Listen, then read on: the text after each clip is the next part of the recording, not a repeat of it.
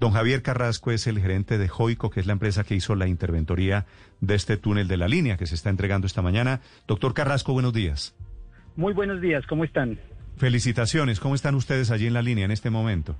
Muy bien, estoy llegando a la citación para la, eh, para la inauguración del túnel. Sí, don Javier, cuéntele por favor a los colombianos qué significa esta obra de la que usted participó, en la que ayudó a construirla como interventor, qué va a servir, en qué va a ayudar, en qué va a beneficiar a la economía, a los colombianos, al turismo.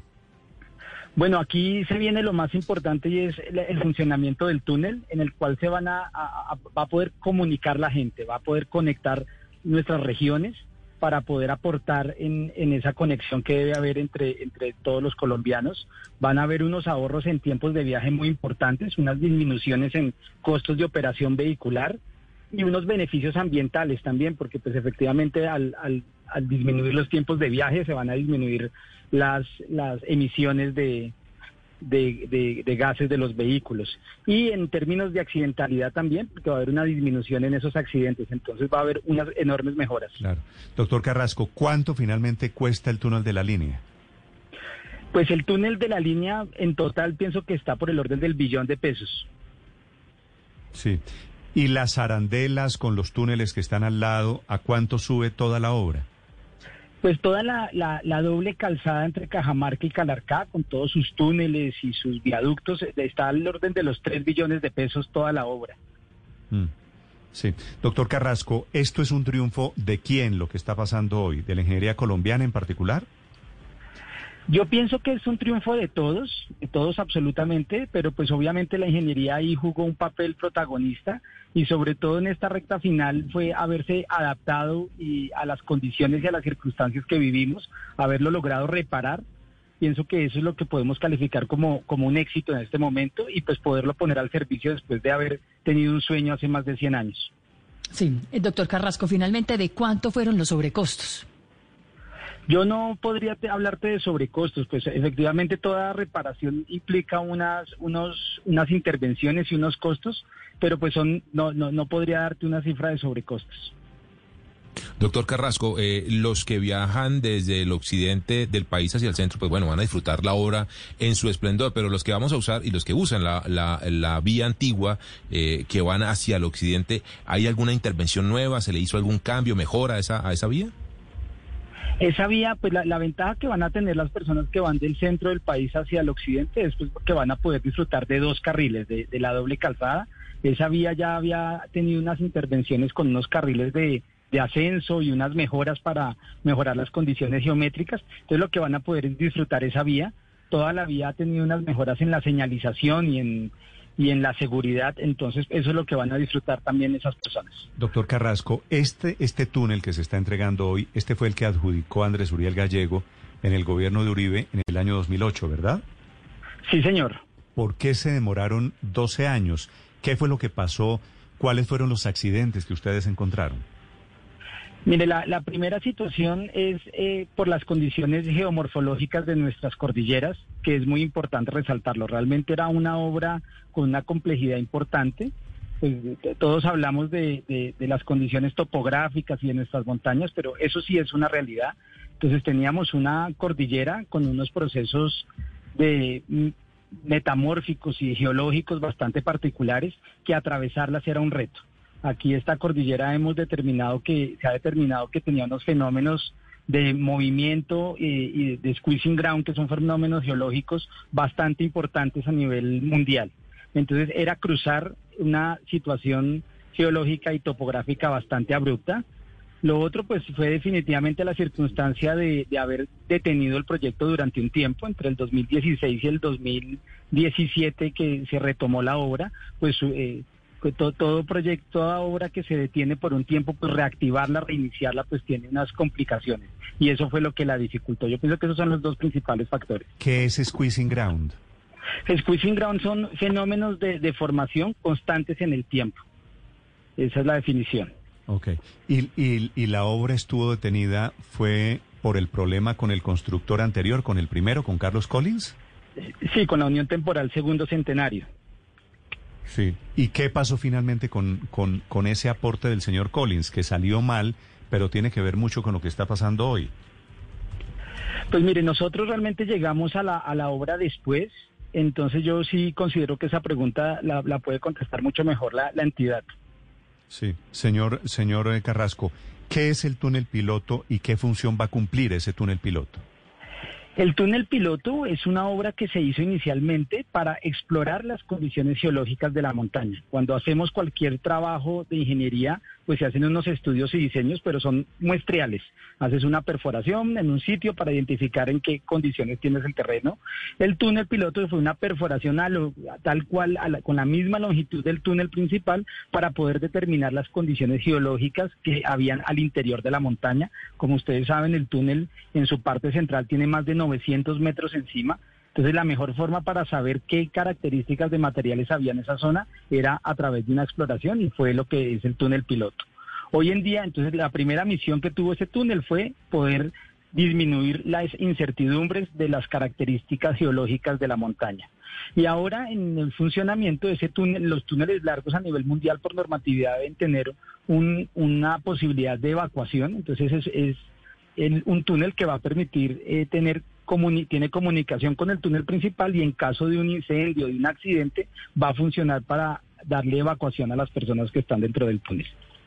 ¿Es factible, doctor Carrasco, geológicamente hacer eh, el otro sentido del túnel? Quiere decir que eventualmente, y como ya lo piensa el gobierno, hacerlo también en el sentido entre Ibagué y Armenia? Sí, claro que sí, es, es muy factible. E, espacio hay, en términos eh, espaciales, pues hay, hay espacio en la montaña para construir el túnel y geológicamente es posible.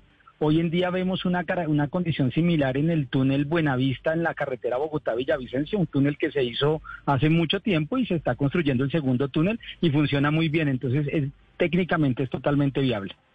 Eh, doctor Carrasco, precisamente eh, la lección aprendida en este túnel nos da y nos permite hacer un túnel nuevo, el túnel nuevo que ya del cual ya se estaría hablando en menos tiempo o usted cree que no solo son las razones geomorfológicas, sino también las dificultades contractuales y demás que, que en Colombia podrían atrasar o hacer más demorado el túnel? ¿Qué cálculos haría usted de futuro? Yo pienso que eh, se debe hacer una, una planeación del proyecto, unas etapas previas, lo que son los estudios de prefactibilidad y factibilidad con mucho mayor rigor, con mucho mayor detalle. Es algo que en lo que el país debe, debe mejorar, no solo en este proyecto, sino en todos. Proyectos bien planeados, mitad ejecutados, entonces hay que ocupar un tiempo valioso y unos recursos importantes en planear bien el proyecto, que aunque tienes ya una obra hecha, el túnel va a ser una nueva obra y debe planearse desde el principio, no solo con sus diseños técnicos, sino como tal el planeamiento de la obra, hacer unos ejercicios muy importantes de evaluación de riesgos, de identificación, de análisis cualitativos, cuantitativos, para determinar adecuadamente los planes de respuesta. Con una buena etapa de planeación y con la evolución que ha tenido la técnica y la tecnología actualmente en términos de equipos, de materiales, seguramente la obra va a poder hacerse eh, a, mayores velocidades. Sí, doctor Carrasco, ¿qué pasó con el supuesto oro que habían encontrado mientras hacían el túnel y que generó supuestamente también ciertas demoras? ¿Qué ocurrió con ese oro? Bueno, yo nunca había, había oído la historia del oro, no, no te sabría contestar, pero lo que sí puedo dar fe es que cuando estuvimos nosotros no encontramos ningún oro. ¿Cuál es el oro, Paola? En algún momento, yo no sé si usted se acuerda que se había dicho que mientras excavaban el túnel encontraron oro y era una versión ahí como medio leyenda urbana, por eso le preguntaba el supuesto oro si era cierto, si lo habían encontrado ah, pero y que había usted ocurrido da por hecho que sí encontraron oro. Eh, no, lo pregunto, lo pregunto como tal, porque digamos hubo varias versiones al respecto. No encontraron oro, doctor Carrasco, ¿no? No, no, no encontramos oro. Y en esta región realmente no, no hay minas de oro, ¿no? Eh, son mucho más arriba eh, por la cordillera central, pero en esta región no hay explotación de oro. En Cajamarca, en Cajamarca se ve una mina de oro.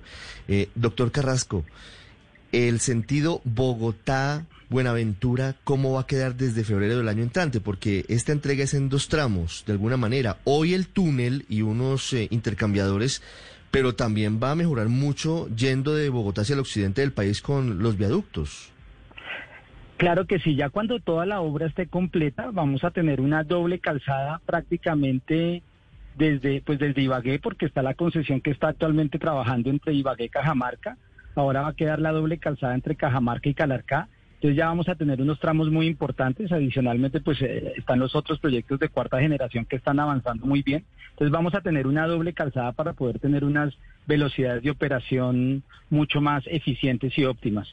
Entonces, pues la, serie de obras que son viaductos, túneles, van a disminuir eh, los tiempos de viaje, va a haber unas menores pendientes, unos mejores radios de curvatura y va a hacer que la gente pueda eh, realmente programar y planear sus viajes y que se cumplan en el tiempo. El trayecto Bogotá-Cali, que va a ser por esa misma ruta la línea, pero renovada, pues eh, convertida en una sola calzada, con viaductos, con esos intercambiadores. ¿Cuánto va a demorarse ese viaje Bogotá-Cali, doctor Carrasco? No le podría dar la, la, cifra exacta, entonces prefiero no, no contestarle porque puedo cometer un error. Pero se va a bajar mucho tiempo la, claro que sí. el trayecto, eso era como 16 horas, ¿no? Sí, claro que sí, claro que sí, eso va a ser mucho más rápido. Pues yo, por ejemplo, anoche hice el viaje por carretera y entre Bogotá e Ibagué, disfrutando ya las vías que tenemos en esa zona, me gasté menos de seis horas.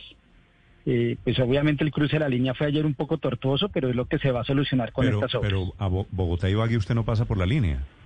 No, no, no, señor. Llegué, llegué hasta Ibagué por un, asunto logístico, pero eh, uno se desvía antes para llegar hacia, hacia Armenia. Pero quería contarles sobre ese trayecto. Y Armenia. En el que uno disfruta unos tramos. Y, Ibagué, Armenia, ¿cuánto se demora ahora? Más o menos, pues. No, mire, yo la verdad que no tengo esos datos en la cabeza, no le podría contestar. Ok. Gracias, doctor Carrasco, por acompañarnos esta mañana. Bueno, muchísimas gracias a ustedes, que estén muy bien. Usualmente, Ricardo, eh, Armenia y Ibagué o Ibagué Armenia eran dos horas por la línea. Son dos Eso horas es lo que se disminuye a 45 minutos. Sí, claro. Hay un tramo que no toca la obra, que es el que va entre Ibagué y Cajamarca, que es una zona llena de curvas y que es una vía muy angosta y que no está intervenida en ese momento.